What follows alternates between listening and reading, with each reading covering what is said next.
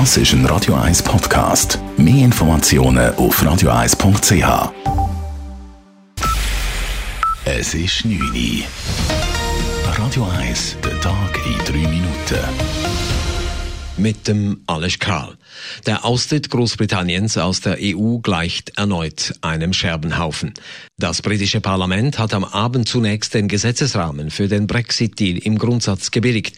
Es war das erste Mal, dass die Abgeordneten eine Brexit-Vorlage gut geheißen haben. In der nächsten Abstimmung folgte aber bereits eine kalte Dusche für Premierminister Boris Johnson. Das Parlament lehnte seinen engen Zeitrahmen von nur gut zwei Tagen ab, in dem die entsprechenden Gesetze durchberaten werden sollten. Damit könnten in Großbritannien Neuwahlen stattfinden. Dies hatte Boris Johnson am Nachmittag so angekündigt. Parallel dazu wollte Johnson das gesamte Gesetzespaket zum EU-Austritt zurückziehen. Die SVP des Kantons Zürich will noch diese Woche festlegen, ob Ständeratskandidat Roger Köppel im zweiten Wahlgang antreten soll. Der Parteivorstand will am Donnerstag darüber beraten, ob eine zweite Runde für Köppel sinnvoll sei oder ob dadurch die bürgerlichen Stimmen verzettelt werden. Davon könnte schließlich die grüne Kandidatin Marionna Schlatter profitieren. Den definitiven Entscheid über die Teilnahme von Roger Köppel am zweiten Wahlgang sollen die Delegierten nächste Woche fällen, wie die SVP mitteilte. In seiner Abschiedsrede hat der scheidende EU-Kommissionschef Juncker die Rückkehr zum Nationalismus in Europa eine klare Absage erteilt. Im Europaparlament in Straßburg rief er die Abgeordneten auf, sie sollen dem Zitat dummen Nationalismus mit aller Kraft bekämpfen. In seiner emotionalen Rede zog er eine Bilanz seiner Tätigkeit für die EU und zeigte sich dabei auch stolz. Ich war stolz darauf, während langer Zeit, vor allem in den letzten fünf Jahren, ein kleines Teilchen eines größeren Ganzen zu sein, das wichtiger ist als wir.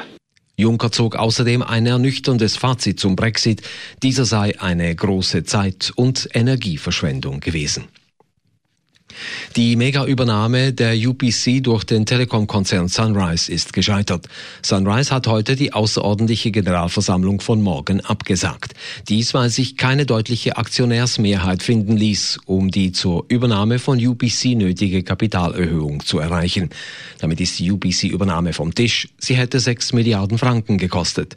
Dies sei enttäuschend, sagte Sunrise CEO Olaf Swanty gegenüber SRF. War eine Riesenchance für die Schweiz. Es wäre super gewesen fürs Wettbewerb. Äh, wir haben große Synergien angekündigt, 3,1 Milliarden. Gleichzeitig ist Sunrise Standalone sehr stark. Das war der Grund, dass wir überhaupt dieses Projekt angehen konnten. Und ich bin auch zuversichtlich, dass wir als Sunrise Standalone erfolgreich sein werden. Andere Übernahmepläne gebe es derzeit nicht, so Swanty. Den Widerstand gegen die UPC-Übernahme hatte die deutsche Großaktionärin Freenet angeführt, die ein Viertel der Sunrise-Aktien besitzt.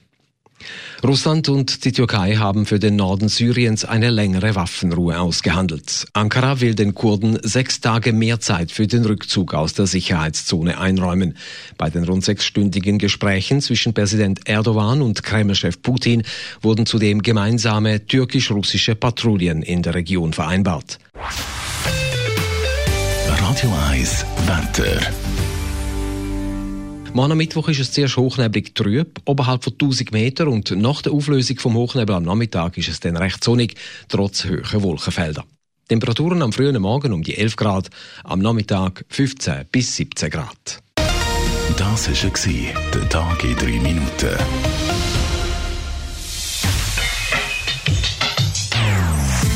Non-Stop Music auf Radio 1 die besten Songs von allen Zeiten. Nonstop. Radio 1.